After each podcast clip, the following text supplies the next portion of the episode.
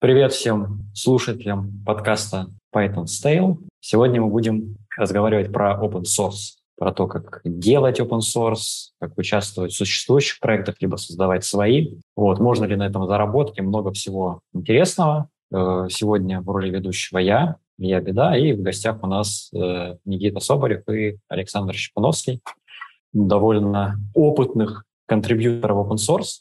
Вот, и сегодня мы будем все это дело обсуждать. Вот. Для начала, я думаю, стоит начать с того, чтобы каждый немного рассказал, что он делал в open source, может, про какие-то интересные проекты, вот, чтобы примерно понимать, какой у него есть open source бэкграунд. Кто хочет начать? Ну, давай, Саша, начинай. Ты ну, как ладно. более старый open source э, контрибьютор.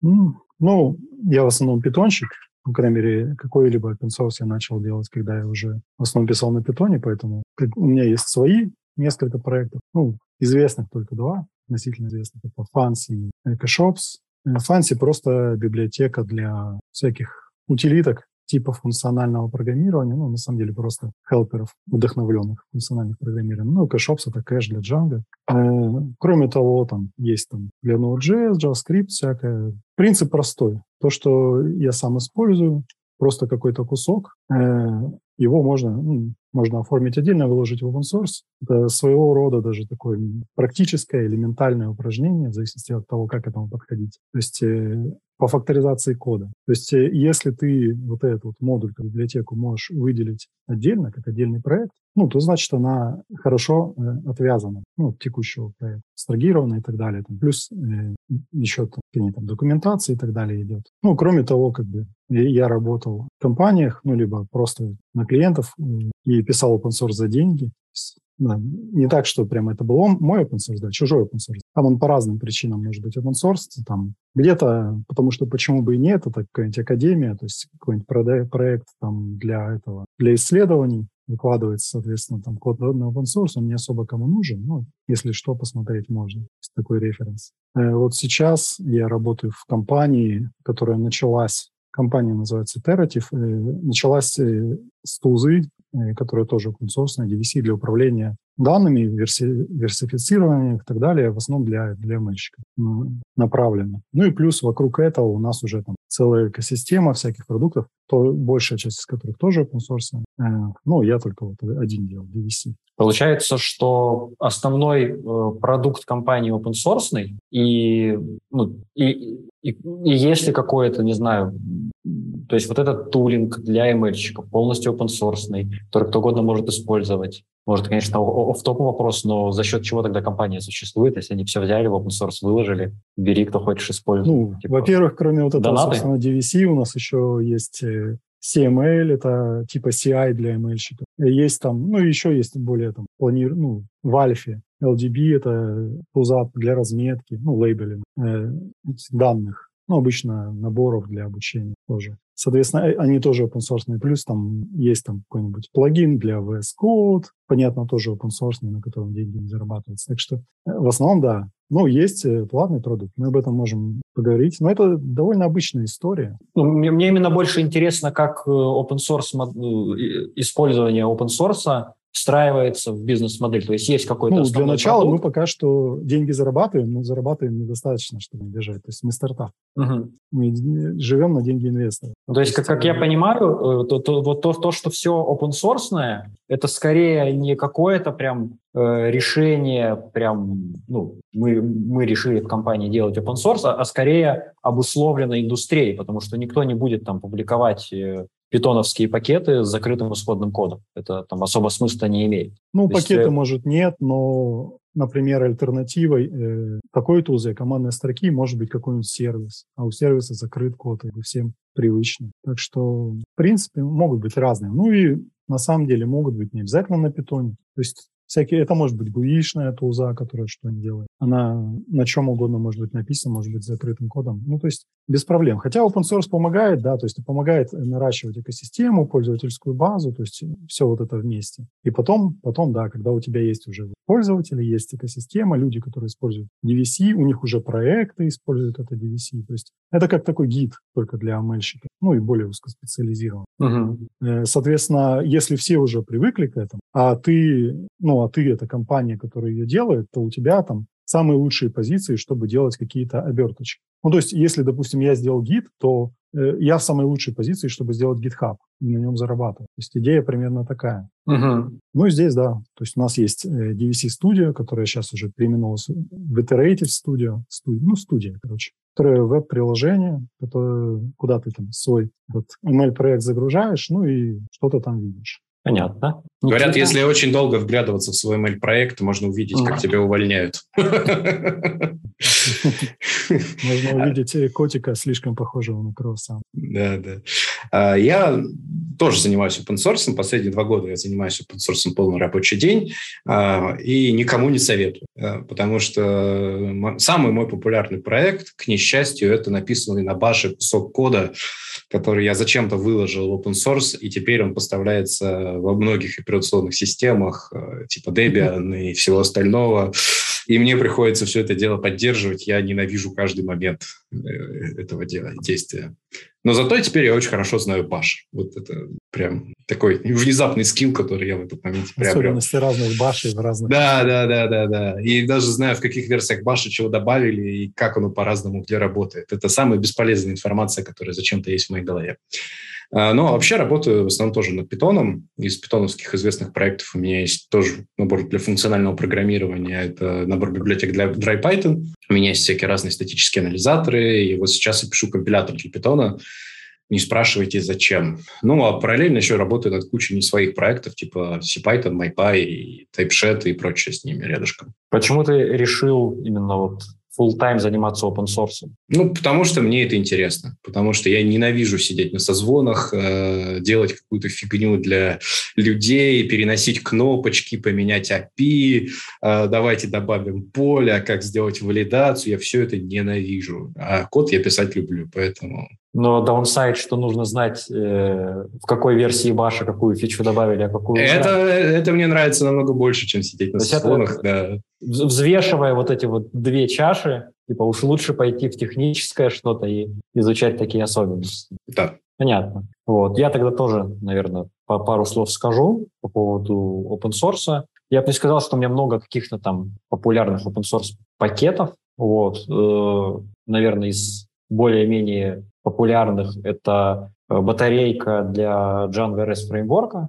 Когда-то в стародавние времена, когда не было Django REST фреймворка, была такая штука, называлась Testify. Вот, и в ней была реализация из коробки вложенных каких-то сериализаторов. И какой-то Testify начал отмирать потихоньку, пришел Django REST фреймворк, а в Django REST фреймворке, собственно, этой фичи не было. Вот, и это, наверное, самый простой способ Э, как придумать какой-нибудь проект, если тебе чего-то не хватает, а это есть в другом, ты берешь, идею копируешь, адаптируешь под другой тулинг, как бы, и все прекрасно. Вот. И с Django я уже не работаю, наверное, последние лет семь, вот. Но пакет есть, у него есть куча пользователей, они приходят туда с pull-реквестами, постоянно что-то спрашивают, как бы, и всегда есть такая дилемма, вроде, когда прикольно я делаю какой-то open source, помогаю людям, с другой стороны, с тем, что я делаю по своей работе, это пересекается ровно никак. Вот. А тот open source, который я делаю по работе, он не особо такой популярный, это больше внутренний тулинг, который э, в сферу э, в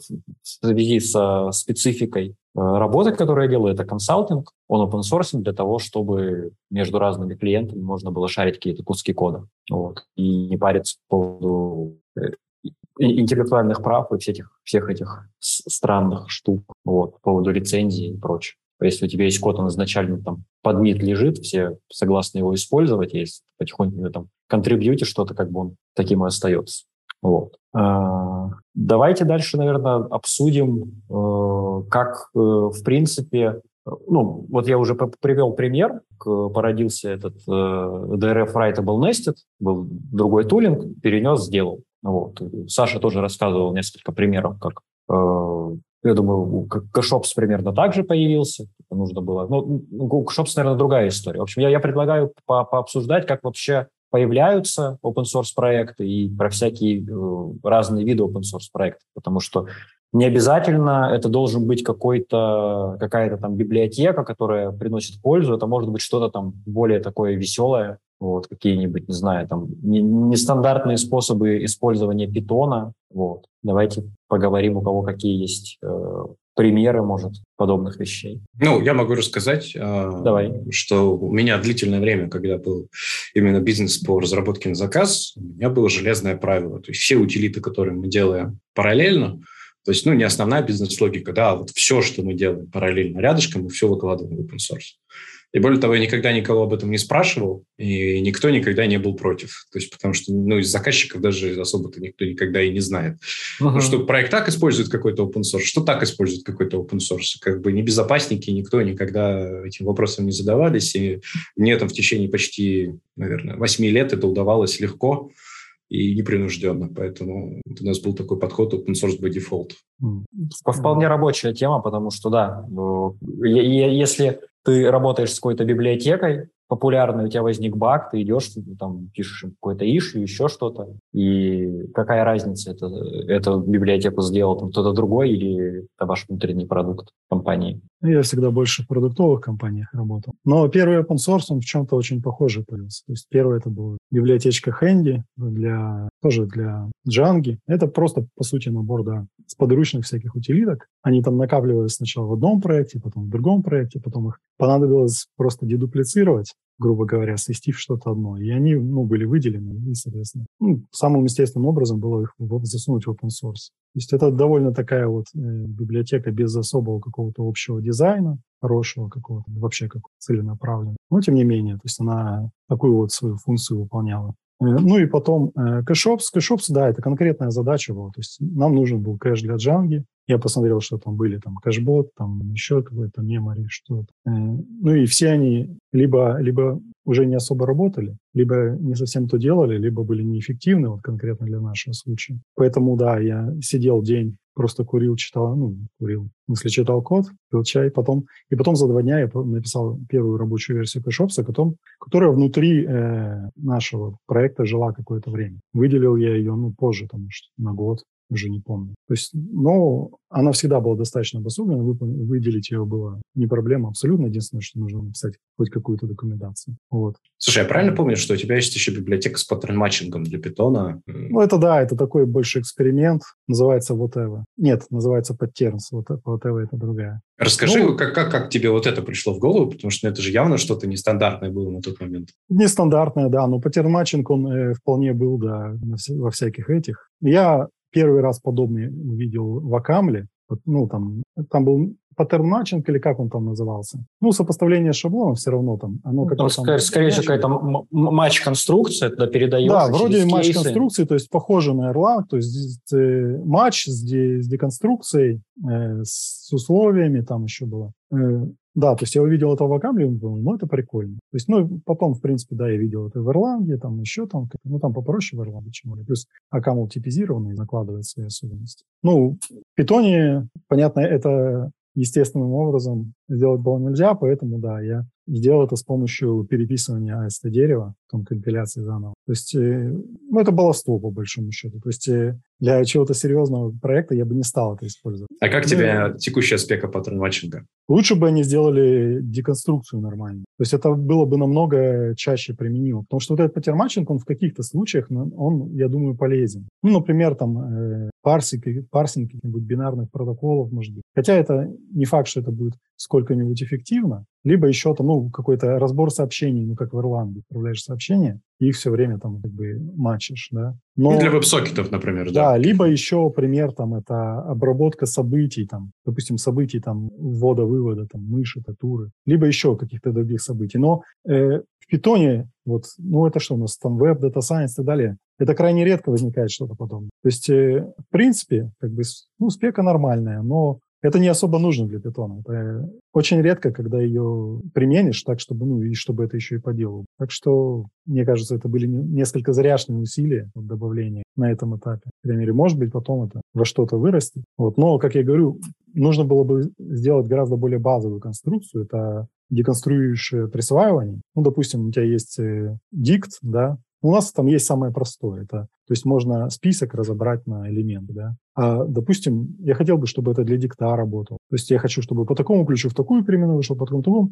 Ну, то, что есть в JavaScript уже. Ну, и в Erlang тоже, да. Да, и в Erlang тоже. Ну, в Erlang там, ну да, есть, но там как-то особенно странно выглядит. Ну, в Python это было ближе, наверное, к JavaScript. То есть Для dict а, соответственно, для каких-то структур тоже. Что, что делает паттерн-матчинг, кстати? То есть паттерн-матчинг, он делает две вещи. Он матчит, и он делает деконструкцию. Вот почему не начать э, с, с деконструкции? Это было бы более естественно. То есть э, это общая идея, что если у нас есть э, вещь, которая запутанная, ну или композитная, которая состоит из нескольких вещей, ну, нужно обеспечить сначала компоненты, их отработать. Вот. Если бы пошли по такому пути, мы бы не столкнулись с главной проблемой, что теперь у нас есть кусок урезанной Python грамматики э, вот в тех экспрессионах, которые занимаются как раз э, в кейсе сопоставления. Э, там же очень урезанная грамматика, поэтому это, конечно, проблематично. То есть как, например, сделать какой-нибудь кейс э, со сложным вложенным словарем, который вложен в список, а там еще что-нибудь такое. Никак. Ну да, то есть если бы сделали сначала присваивание, оно тоже бы не поддерживало бы все эти штуки, но люди бы стали бы просить. Вот у меня теперь не просто словарь, он вложенный, у меня там э, упорядоченный словарь, у меня там еще какой-то, там у меня э, этот дата-класс, и это бы пошло бы, поехало бы, и они бы все вот это бы обработали, ну, рано или поздно. Но тут тоже это, да, можно добавлять по мере надобности. Но дело в том, что это мало кому надо, ну, мне кажется. Так что это не будет сильно быстро развиваться. Так, мы немножко отвлеклись. Да. Илья, давай возвращаться в наше русло. Да, был вопрос, как это вообще, то есть, типа, как вы там пришли в open source, типа, зачем и так далее. То есть, угу. Да, ответ, да, мы просто выделяем куски. Либо, да, вот как пати, вот этот паттерначинг, да, это просто эксперимент. Ну и почему бы его не вложить в open source, его все равно никто не использует, так что поддерживать его не надо, ну, почти. Вот давайте я предлагаю, наверное, и перейти к поддержке, потому что э, уже вскользь это упоминалось несколько раз, потому что и вот эта вот история с э, поддержкой баш скриптов, и моя история, что приходят люди и говорят, вот у нас там вышла новая версия Django, и теперь нужно ее поддержать. Вот. А, а вот эта штука деприкейтит, и она не работает. Или нашли какой-то баг. Вот. И ты понимаешь, что на самом деле поддержка open source проекта то есть занимает чертовски много времени. И чем проект популярнее, тем больше сил на это нужно вкладывать. Вот. Совершенно верно. Поэтому есть золотое правило. Не развивайте свои open source проекты, вам это не нужно.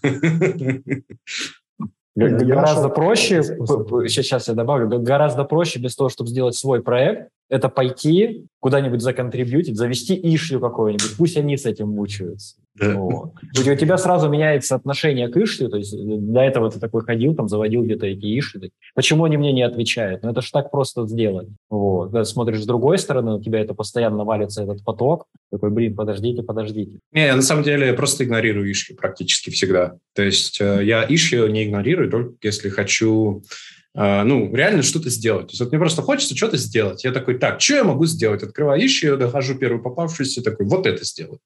А так я просто игнорирую. То есть я все нотификации, которые я вижу, что кто-то ищу открыл, завел, мне вообще пофиг. То есть как бы этого нет в моем мире. То есть я смотрю только pull request, и, и то некоторые я смотрю, но ничего не комментирую, потому что вижу, что человек даже там, условно не прочитал ни contribution guide, ничего, просто сразу до свидания. То есть Потому что если каждому отвечать и с каждым разговаривать и объяснять, что надо вот это сделать, вот сюда посмотреть, это никакого времени не хватит. Ну, я тоже выработал определенную систему, как, это, как уменьшить эту работу. Ну, во-первых, э, какие-то проекты ты просто не поддерживаешь. Ну, если у тебя там их 30 э, штук, какие-то там ну, Node.js, этот Node.js ты там не используешь уже, хрен знает сколько времени. Там все время что-то все обновляется. Но если мне кто-то сделает там pull request, например, вот у тебя там версия зависимости нужно обновить, а то не работает. Я там, ну окей, я займу. И даже релиз сделал. В остальных случаях я как бы ничего там не буду. Э, ну, могу ответить на issue, как бы с, с, в стиле типа, пожалуйста, как бы делайте pull request. Я тоже, вот я иногда отвечаю просто PRs, а welcome, и все, больше ничего не пишу. То есть... ну, да, в таком стиле.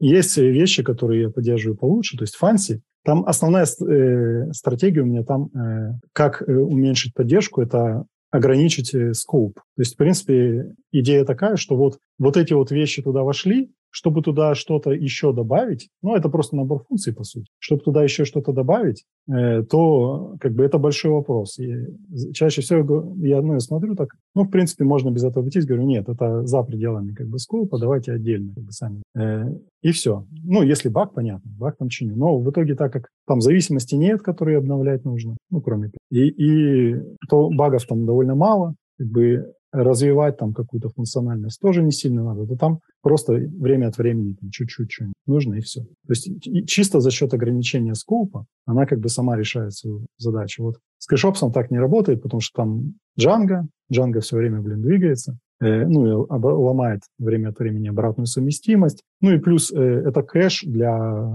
ORM, для базы данных. И, соответственно, там до хрена всякой специфики. Там добавляются всякие новые поля, новые типы полей, кастонные поля, всякие разные базы данных. Э, и так что там всякие странные проблемы все время возникают. Ну, я там написал гайд, как инструкцию, как делать тест, ну, как сделать pull request тестом. И на issue, как правило, говорю, вот, типа, сделайте, как бы, сделайте тест. Ну, это даже не предложение, это просто вопрос. Ну, вроде как ответил. Ну, обычно люди говорят, ну, да, я, я постараюсь и, и, и делаю. Либо сразу делаю. Вот. Ну, в большинстве случаев, как бы, можно потом пофиксить, но иногда, да, иногда там настолько сложно, что быстро не пофиксишь, даже там нужно, не знаю, думать месяц, потому что там все в разрез пошло, поломалось. Так что там поддержка похуже.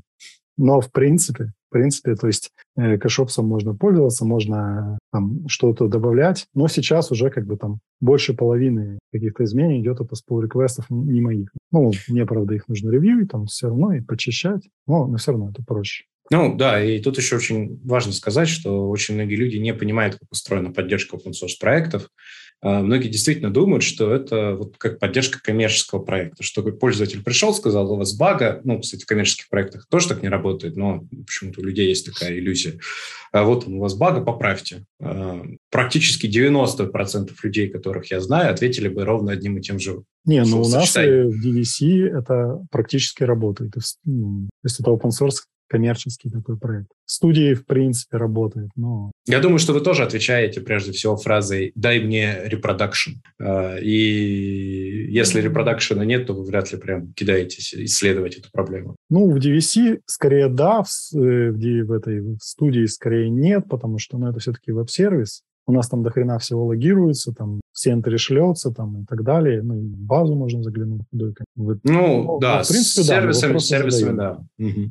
сервисами понятно, что у вас именно есть, ну, то есть все необходимые данные для того, чтобы эту репродукцию собрать самостоятельно. Вот. Но, но даже в DVC, как бы, там люди могут и в само прийти, там есть этот, как это называется, чат, который геймерский. Discord? Да, Discord, да. Вот. Там очень, как бы, общение идет. Есть там этот форум, дискас. Он там не особо он используется. Мы пытались одно время туда пушить, потому что там вроде как сохраняется история, в отличие от Дискорда, где все забывается. Но не особо успешно. Вот. И еще такой способ, это как справиться с саппортом, который мне ни разу не удалось применить, но я видел. Это скинуть его на кого-нибудь еще. Я знаю таких людей. Да.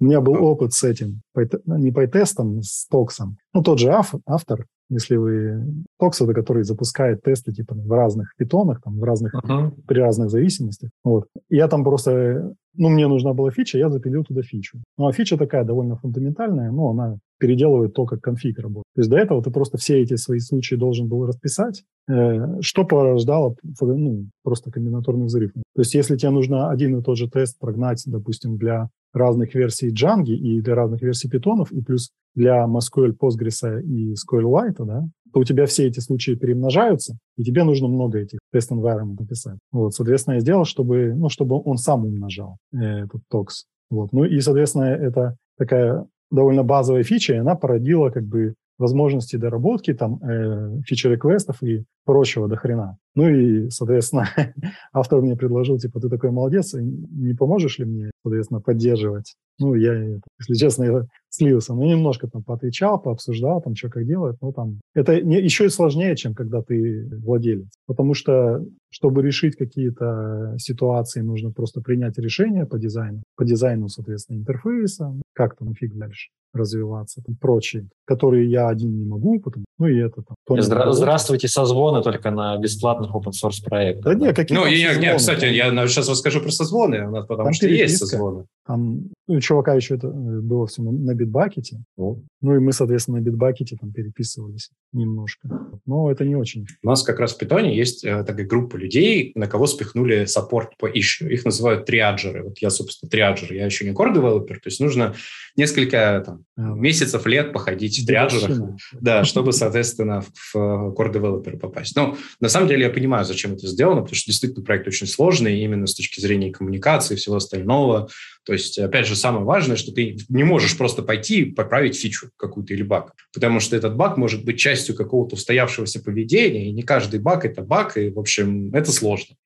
И у нас как раз есть созвоны. А, соответственно, с MyPy мы созваниваемся кордовыми раз в три недели.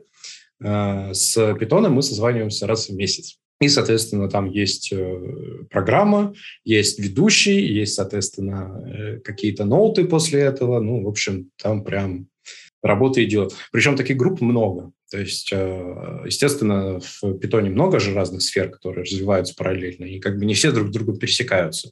Вот я именно созваниваюсь с ребятами, которые занимаются развитием системы типов, типизации, вот, вот это все, и там много пепов, много работы параллельной, и это отдельная встреча. Есть еще встречи людей, которые занимаются перформансом, безопасностью и всем остальным, но я просто туда не хожу, потому что зачем? Ну вот. Это можно было бы себе созвонов наставить столько же, сколько э, в реальной жизни, реальной работе, только еще и бесплатно.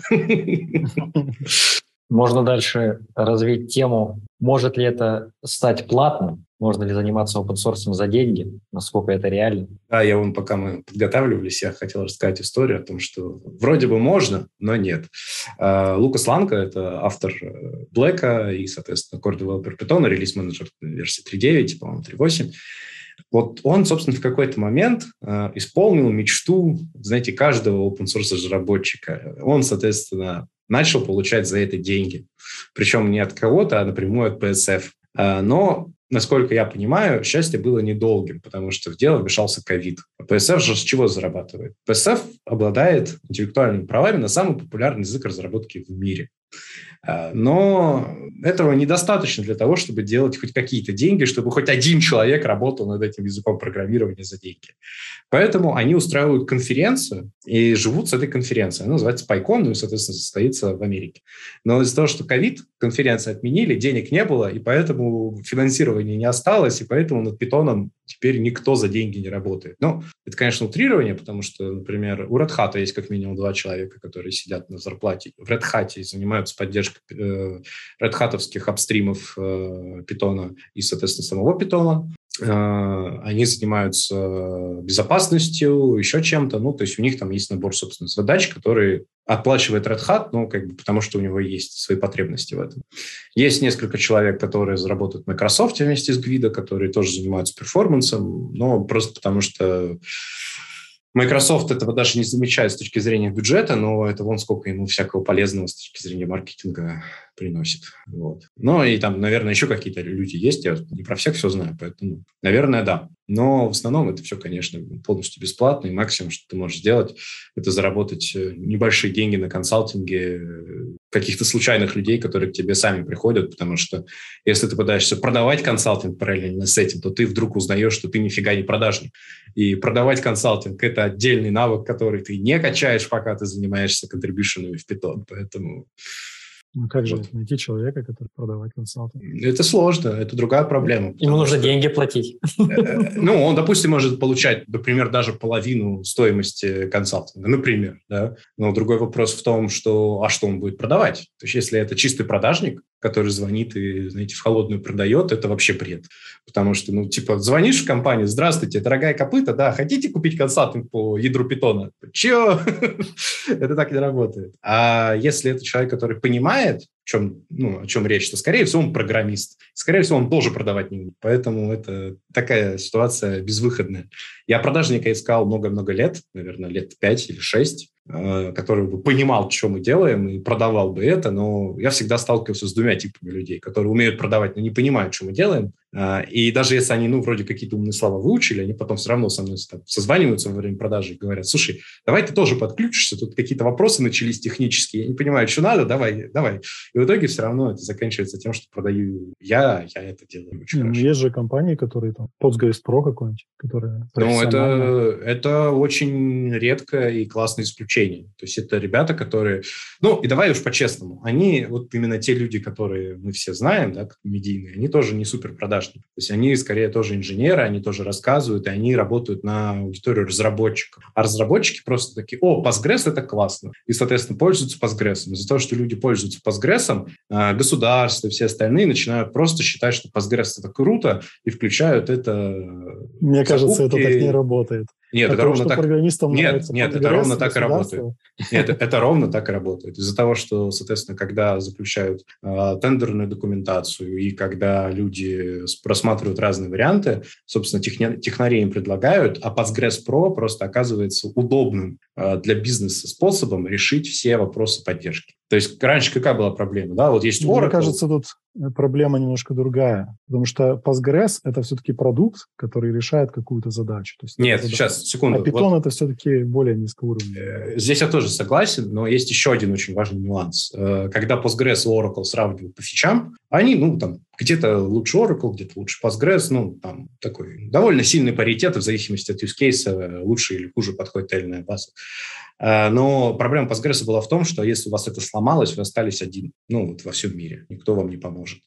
А Oracle был специальный человек, который сидит 24 на 7, готов решать ваши проблемы. И, собственно, Postgres Pro как раз закрывает Да, но это следствие того, что это продукт. Да. То есть да. какой-нибудь enterprise, он говорит, мне нужен продукт, мне нужны ребята, которые продукт будут поддерживать. И, соответственно, вот Postgres Pro — это решение. Postgres плюс ребята. А Python никто же не говорит, что мне нужен язык программирования, потому что это, ну, не Так, а мне кажется же, для, для Java же есть, наверное, какая-то enterprise поддержка, и, скорее всего, там... Она есть. Я даже знаю людей, которые этим занимаются. Но это не совсем про Java это про проблемы интеграции Java и проблемы кода, который на этой Java написан. Из-за того, что в Java огромное количество разных э, оптимизаций внутри, ни один здравый в уме человек не знает, как они работают.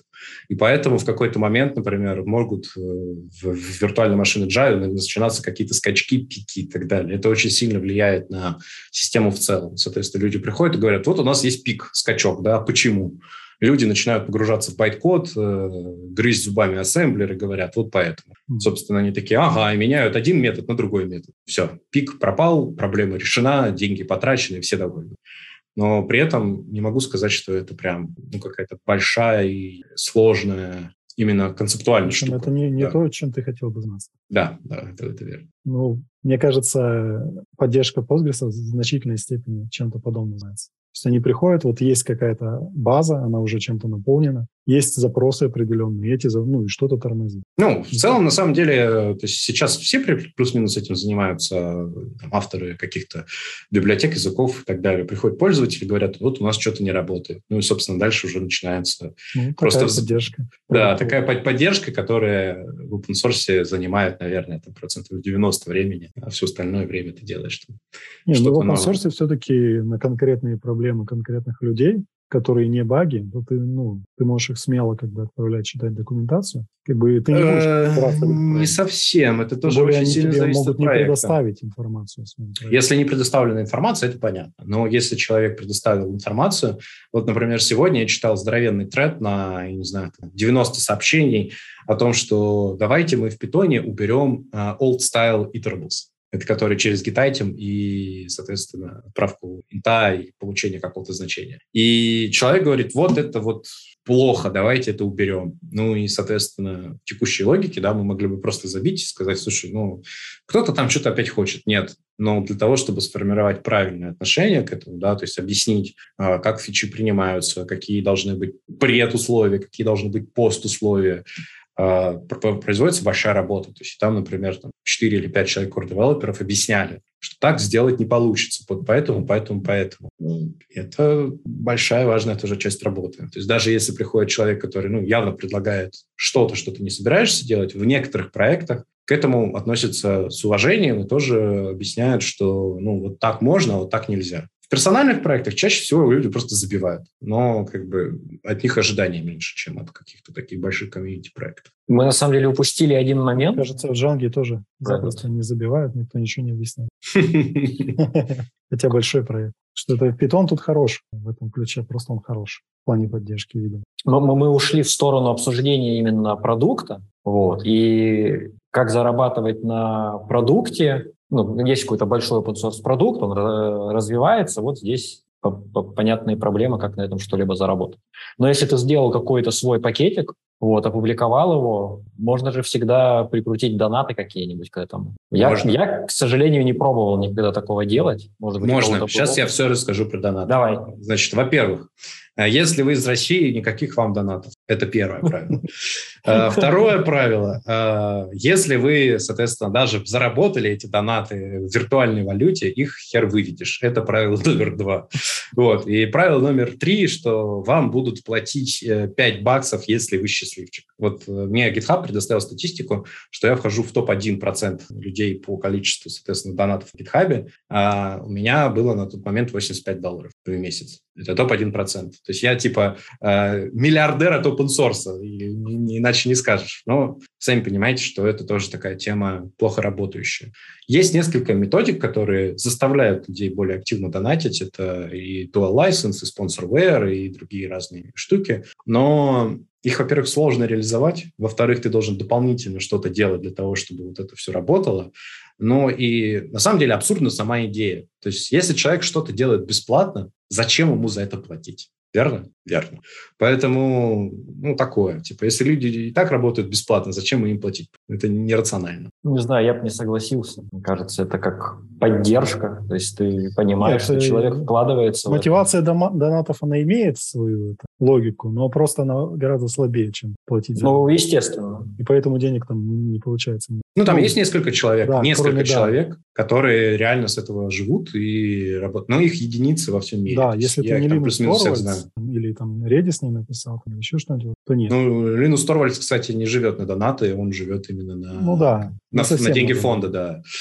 Это другое. А вот именно индивидуальных разработчиков, которые что-то там делают свое или там куда-то контрибьютят, я их единицы знаю э, в мире, которые реально на этом зарабатывают, ну, скажем, сопоставимо с э, зарплатой, которую они получали до этого. Если, получается, все так плачевно, все держится на гольном энтузиазме, как следить, чтобы и код там был красивый, и работало все хорошо? Насколько вообще можно доверять open source проектам, если это все типа гольный энтузиазм и э, непонятно как. То есть, ну, понятно, что если... Э, я имею в виду именно вот проекты, которые делает не фонд какой-то, а вот просто какой-то чувак запилил библиотеку. Нельзя вот. им доверять. Вроде вот. Не, ну понятно. То есть по, по умолчанию ты им не доверяешь. Вот, но вроде она делает что-то полезное. Брать ее, не брать, может, на что-то имеет смысл посмотреть в ней. Насколько вообще... Как, как, как, э, вот, я, я, я когда-то мы шутили так, типа, гадание о качестве open source проекта по количеству звезд, незакрытых pull реквестов и ишьев. Вот. Не, не, по редмихе. Первое дело это редмиха, да. По редмихе можно понять, э, человек, он ясно мыслит или у него каша в Ну, если она вообще там есть какой-нибудь объем, ну, либо документация. Если человек ясно мыслит, значит, у него, ну, и код нормальный. И, скорее всего, проблем сильно много не будет. Единственное, что он может забить на проект, как любой человек, и он просто... Ну, это естественный риск, как бы, да. Просто иногда бывают э, деятельные люди, которые что-то делают, но результат очень странный. У меня есть один контрибьютор, он вроде успокоился там, вот, но он пришел...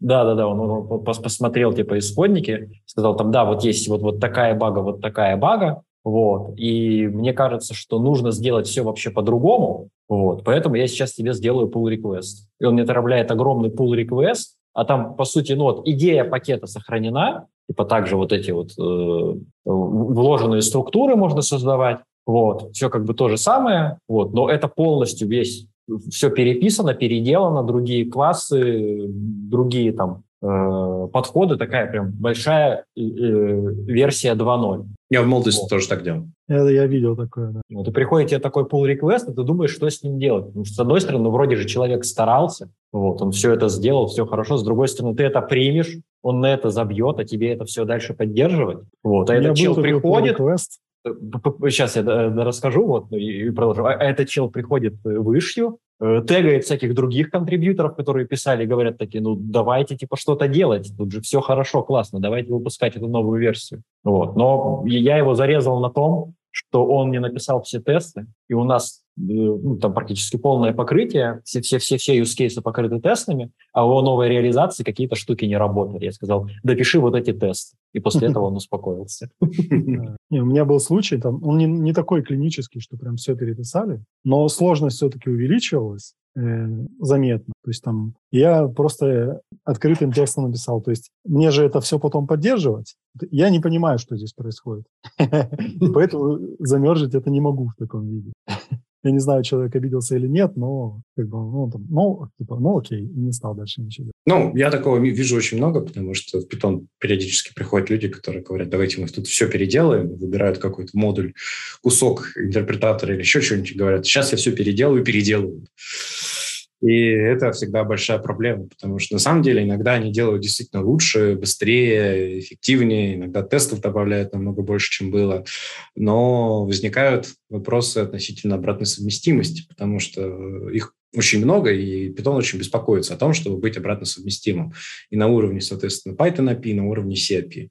И они такие, Несовместимо, извините. И это pull request остается висеть до лучших времен, потому что никто никогда на себя не берет смелость просто взять и закрыть. А, все говорят, да, вот там, от меня минус один, мы это не берем, а, но, может быть, другие мейнтейнеры решат по-другому. Но когда ты видишь там два человека специально минус один, ты понимаешь, что ты уже плюс один вряд ли напишешь. Э, ну, нет, ты плюс один можешь написать, но ты точно не вмержишь. То есть вот точно не вмержишь и это так и остается всегда. Если ты поставишь этот плюс один, то вопросы будут к тебе потом.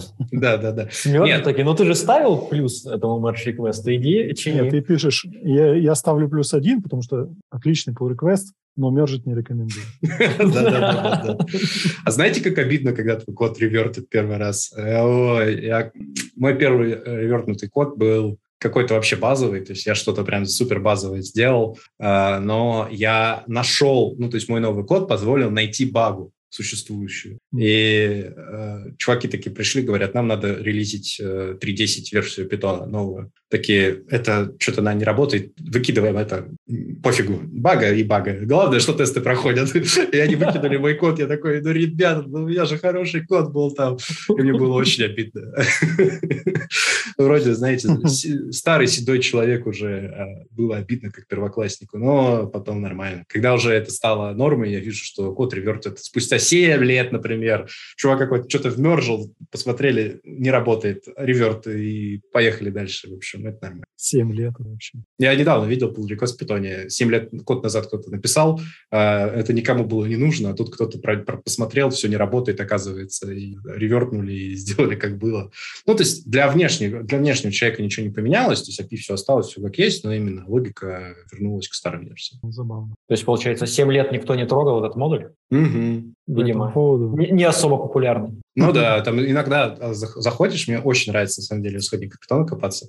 Заходишь, э, там какой-нибудь код написан 27 лет назад. Ты такой, ну, почти ровесники, думаешь. Нормально. У меня есть два товарища, это по поводу этих ревертов своего кода. И один э, относится к, что код это, ну, это же мое творение, это как детище. То есть я с душу вложил, то есть, соответственно, если ты его, ну, ревертишь, не ревертишь, критикуешь там даже, то это ты меня критикуешь. Другой говорит, да, весь код говно, и мой тоже говно. Как бы выбрасывай поскорей, если можешь. Давай про экзархию, и мы по домам пойдем, да? Меньше кода, меньше проблем. Это, мне кажется, самая здравая мысль, что если можно сделать какую-то фичу без применения программирования, без применения кода, это лучшее решение. Путем изгнания пользователей, которые хотят эту фичу? Ну, типа ты, ты говоришь с пользователем, ну давайте вы там что-нибудь по-другому сделаете. Да, workaround по-другому. Используйте. Да. Вы не нажимаете эту галочку. Типа того, да-да-да. У нас есть баг, да, мы знаем про этот баг, вы просто так не делаете, все будет нормально. Вот. Ну, потом, понятное дело, это как-то там пофиксится. Вот. Но иногда, да, лучше съехать. Так, ну, а, у нас, в принципе, еще время есть, но мы вроде обсудили все темы, которые изначально были заявлены у нас. Вот. Поэтому если есть какие-то... Если, если хотите Кто-то, может, пришло в голову какие-то, может, истории, вопросы, обсуждения можем поговорить, либо будем потихоньку заканчивать. Я бы, наверное, еще про качество кода немножко поговорил, потому что мы Давай. затронули, но вот... Да, да, да, да, да. да. И мы, мы всегда затрагиваем, потом что куда-то это в сторону. Вот уходим. качество кода, э, ну, не знаю, то есть вот если взять и сказать, что вот э, то, как написан сам Python, это хороший э, это вообще не так. Э, ну, чтобы вы понимали, э, одно из моих первых, ну, таких больших contribution в CPython было, что я нашел, что, оказывается, половина тестов не работала все это время. В смысле, они были, но не запускались, да? Ну, не запускались, да, потому что э, чуваки навесили декоратор, э, ну, там, какой-то, который запускает эти тесты по каким-то критериям, но он никогда их не запускал. И когда, собственно, я вот это нашел, э, я сделал так, чтобы это все запускалось, и я нашел кучу багов, которые все эти годы были в питонах, потому что, ну, собственно, вот эту фичу и ревертнули, да, потом, э, что типа, ну, оно и так не запускалось, пусть так и будет. Ну, потом, правда, все нормально, как бы обратно вмержили, но тем не менее это было прям для меня откровением, потому что я долгое время, когда работал именно исключительно над своими проектами, я всегда супер заморачивался на качестве кода. А тут оказывается, что людям вообще настолько пофигу. И более того, любое э, рефакторинг они воспринимают негативно. То есть если ты просто рефакторишь код ради улучшения частоты, там, да даже производительности на какие-нибудь незначительные единицы или производительности неважно в модуле, э, все говорят, что это плохо, иди отсюда, не трогай код. Почему? Ну, потому что пропадает blame, потому что, возможно, и новые баги, и потому uh-huh. что теряются знания. Потому что обычно, на самом деле, над одними и теми же модулями работают одни и те же люди. Если открыть список комитов э, того же питона, вы увидите, что коммитят в основном pull-реквесты core-девелопера. То есть случайному человеку просто зайти и что-то законтрибьютить в питон довольно сложно. Во-первых, э, его код, э, скорее всего, никто не будет смотреть, то есть нужно уметь запушить свой код, чтобы его посмотрели. А люди не умеют это делать, потому что на работе обычно ну, как бы необходимо, чтобы это просто делали. Здесь нет. То есть здесь тебе нужно найти заинтересованного человека, который ему объяснить суть, как-то с ним связаться. А ну и потом, потом вот это вот все. Я знаю человека, который знает человека. Да, да. Ну вот поэтому вот в крупных проектах рефакторинг скорее минус, чем плюс. Поэтому качество кода там отвратительное. И сишного, и питон, питонячего любого. Ну, тут можно задать философский вопрос, а где код не говно? Ну, слушай, у меня есть несколько open source проектов, где я считаю, что код очень хороший. Ну, э, смотри, э, все же относительно, потому что буквально несколько минут назад ты говорил, что я открываю там этот код в питоне, и он был создан 27 лет назад, практически мой ровесник. Вот через 27 лет, если ты будешь смотреть на свой код, который тебе сейчас кажется идеальным, возможно, э, у тебя будет другое мнение по этому поводу. Ну, нет, я имею в виду проекты, которые уже выдержали испытания временем, то есть не в смысле, mm-hmm. я их вчера написал, ну, там, типа, я их написал там 5 лет назад, например, они до сих пор мне нравятся. Там, конечно, есть локальные проблемы, но в целом и там структура и организация, мне кажется, что несколько таких проектов я сделал, я могу собой в этом смысле гордиться. Это не на баше, кстати. Не на баше. Ну, как я понимаю, самый популярный это как раз-таки на баше, да? Ну, по использованиям, да, его используют. В голове нужно держать, что, типа, если у вас будет что-то хорошее, популярное, забейте на ну, вот там по, по той, код. Да, по той статистике, что я собрал, ну, вот на Баше несколько миллионов человек пользуются им ежемесячно. Прикольно. Вот. Но это не вся статистика, потому что она же, ну, как бы как кусок гита и как кусок операционки. Поставляется, поэтому там непонятные точные цифры. Ну, так я понимаю, мы именно взаимодействовали с гитом, там скачивали, еще что-то делали, а по факту это... Там у некоторых пакетных менеджеров он идет отдельно. То есть, соответственно, uh-huh. например, это в Alpine надо его дополнительно ставить, и там есть статистика скачивания. То есть, соответственно, операционок много, оно почти везде завендорено, и, соответственно, можно сходить посмотреть э, существующую статистику. Но это далеко uh-huh. не все, поэтому как бы точные цифры непонятны. Ну и вообще это, кстати, к вопросу о понимание того, как твой проект используется, где используется, насколько он популярный и так далее, сделать это крайне сложно. Особенно uh-huh. если это не просто пакет, э, например, для который можно реально на пип выложить, э, ну, на PyP выложить, и, соответственно, посмотреть, сколько человек его скачало. А если это что-то ну, такое, типа, инфраструктурное, например, или докер-образ, который люди могут собирать сами, да, не использовать, например, докер-хаб или что-то такое, uh-huh. то тут уже очень сложно посчитать и очень сложно понять, насколько проект популярен, потому что у него может быть какой-то очень странный способ использования. Ну, например, у тебя бинарный артефакт в GitHub лежит, какой-нибудь ты нагочинг написал, собрал бинарник, и его люди просто скачивают оттуда. GitHub такой статистики не отдает, типа сколько раз скачали. Понятно. Мне и, кажется, и... все-таки не стоит так угу. обобщать излишне. То есть вот э, какой-то негативный код, э, с, негативный опыт с кодом питона обобщать на весь open source. Что я очень разный встречал. есть, ну, Расскажи про хороший. Ну, хороший. Ну, например, у Nginx вполне приличный код. Он, он своеобразный, потому что это такой объект, объектно-ориентированный C, типа то, чего ты делать не должен, но как бы у него логика, структура принципе, довольно хорошая. То есть там можно разобраться и, и понимать, что происходит. Несмотря на то, что там опосредованность все-таки довольно большая, и ты какое-то время там раскуриваешь. Ну, например, ты делаешь модуль для C, а документации для этого ни хрена нет. Тебе просто ну, она есть, но она такая, очень фрагментарная. Ну, по крайней мере, когда я это делал. Году так в 2011, что-то около того. Поэтому она была довольно бесполезной, поэтому просто приходилось читать код, чтобы понять, как написать свой модуль для engine. Вот. И, в принципе, то есть все довольно толково организовано. Ну и в питоне тоже очень разные есть вещи как бы даже в самом питоне, наверное, там, ну, я не так много наверное, смотрел. Там, ну, ну, например, там разные модули, да, и очень по-разному написано, в разном Я качестве. смотрел там, например, как garbage collector. И, в принципе, довольно толково. То есть сам код выглядит. Там еще какие-то, да, разные модули, да, там, как, что как. Есть какие-то старые, очень старые. Или, например, э, PyTest. PyTest, он очень страшный внутри. Но ты, когда он какие-то свои там эти абстракции использует, которые как бы и так в питоне есть, но ты просто, когда понимаешь историю, то есть это просто писалось там какому-то питону 2.1 там, и поэтому человек просто дубли, ну, написал те вещи, которые потом в питоне появились, и в питоне они выглядят иначе. Поэтому это выглядит все, э, ну, просто ненародно. А, это у них свои, эти, э, свои декораторы были одно время, ну, такие типа пай.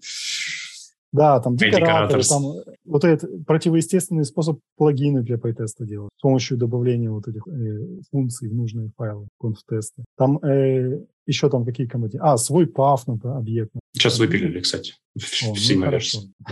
Ну, там много-много вот такого всего. Там самой какой, свой какой-то был читатель не, не, не файлов, я помню. Сейчас не знаю, но наверняка они тоже не пользуются конфиг-парсером, потому что никто не пользуется. Я бы не был так уверен. Не, я просто из всех проектов, которые смотрел, из крупных, Flake 8, PyTest, э, там все какие-то используют свои собственные наработки, потому что очень много легаси, которые надо поддерживать, и конфликт парсером это сложно делать. Да. Ну и, соответственно, крупные проекты, они сами по себе неравномерны очень. То есть, ну и Python тоже, там Django тоже, там очень все по-разному. Не знаю, есть у нас время еще или нет.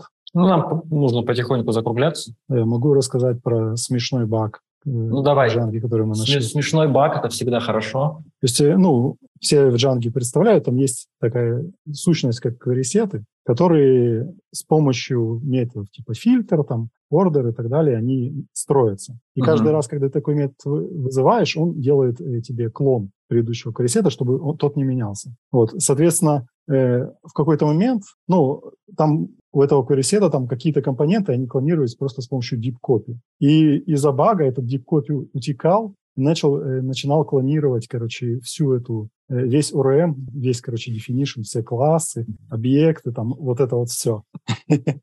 В определенных случаях, не всегда.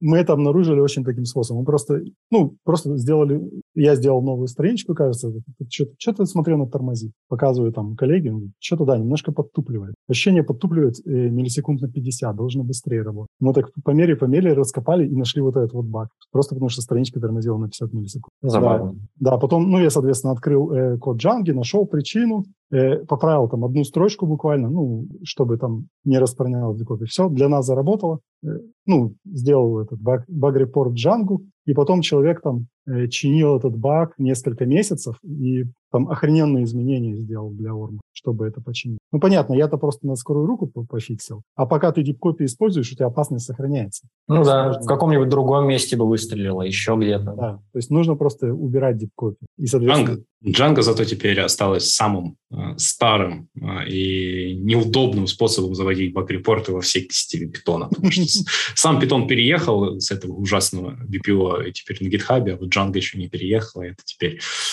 самый такой неприятный проект из существующих. Django, мне кажется, он начинает тормозить из-за своего веса или чего. Но вот мы начинали новый проект на Django в 2019 году, и вроде как был нормальный, ту самую студию для VC. Но сейчас там какие-то асинхронные вещи, они там в чай по чайной ложке добавляют. Или там асинхронный орм, типа добавили интерфейс для орма, но сам орм все еще не асинхронный.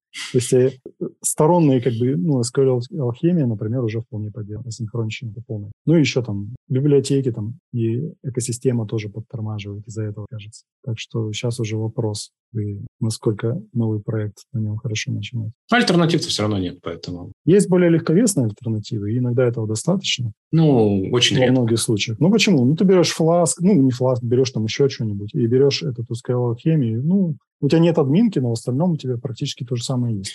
А потом начинается, что тебе нужно делать разные э, Да. способы тестирования. Встает вопрос э, в экосистеме. Так э, в том-то и прикол, что по ощущениям сейчас экосистема тормозит Django. То есть Ну, мне, например, нужно сделать асинхронный этот обработчик для GraphQL, вот этот резолвер, э, и в Django это проблема. Ну, да, видимо, ключевое слово асинхронный, потому что... Да, но хотя сам Для меня Django вообще уже поддерживает странно вьюшку. слышать уже год. асинхронность. Django. Нет, просто Они- вьюшку асинхронную сделать не проблема. А ты видел, да, там же еще действительно вот добавили в QReset асинхронные методы, которые теперь называются, например, а, get, а, фильтр, и вот это вот все. Но что ты будешь делать? Мне вот когда асинхронщина стала добавляться в разные языки, и когда там начали появляться вот эти ключевые слова, ну, ключевые слова, это, ну, вопрос порождает, что у нас мы порождаем, комби- ну, такой комби- комбинаторный взрыв. То есть нам нужно все продублировать. То есть у нас есть э, контекст, э, ну, менеджер контекста, есть у нас асинхронный менеджер контекста. У нас есть for, есть э, асинхронный. Там, ну и, и, и все нужно продублировать. И, соответственно, у нас есть генераторы, асинхронные генераторы и так далее. И в JavaScript та же проблема, абсолютно. А потом ты хочешь сделать библиотечку, чтобы у нее Да, был и синхронный, и асинхронный интерфейс, и у себя должна- все это. Тебе нужно две библиотечки. Да. Потом еще появляются случаи, когда тебе нужно это взаимодействие. То есть мне кажется, что где-то мы тут пошли не туда. Ну, как говорит Эндрю Гудвин, который запилил все это дело асинхронное в Django, я в другом городе, что ты мне сделаешь? Поэтому... Да, но это проблема не джанговская, это проблема питона. И, ну и вообще это фундаментально в JavaScript, если та же самая проблема. То есть, но с другой стороны, как бы, почему она появилась? Потому что у нас э, явно синтаксически разделено, разделен э, асинхронный и асинхронный код. Ну и поэтому асинхронный код, он заразный, он заставляет тебя его оборачивать другим асинхронным кодом. Вот. Но э, и это как бы а какая альтернатива? Сделать, чтобы они синтаксически были одинаковые. Но тогда это порождает э, такие проблемы, малопредсказуемые. Ну, то, что было в питоне с гей-ивентом и тому подобное. Ну, либо это нужно делать... Ты вызываешь код, и ты не знаешь, он заблокируется или не заблокируется. То есть э, синтаксис тебе ничего не говорит. А, а внутри там, ну, может пойти по-разному.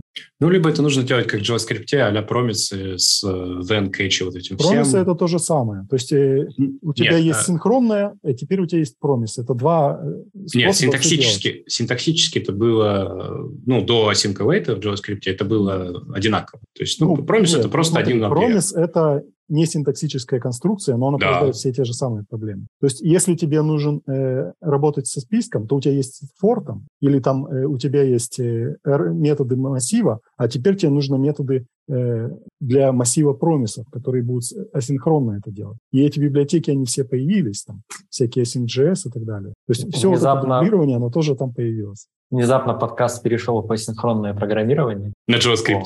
На JavaScript, да. Что, мне кажется, вполне прикольно. И у нас, по-моему, еще не было. Я, я не помню, был или нет подкаст про асинхронность. Вроде бы не был. Можно будет собраться еще эти темы Ну, обсудить. когда это будет такой анонсик? Это, это анонс, да. Анон- Анонс будущего подкаста про асинхронное программирование. Я съеду с темы, потому что я асинхронное программирование не люблю. Я его всячески гноблю и не Так это же поощряю. прекрасно. Да, это, это замечательно. Это обязательно нужно приходить, потому что, да, э, асинхронное программирование не нужно. Да, я же старый ирландист. Куда мне асинхронное программирование на питоне-то? Ну, тогда расскажешь, как надо. Как, ты, как кстати, на- делали. Да, на Ирланге ты пишешь еще? Не, давно уже ничего не пишу.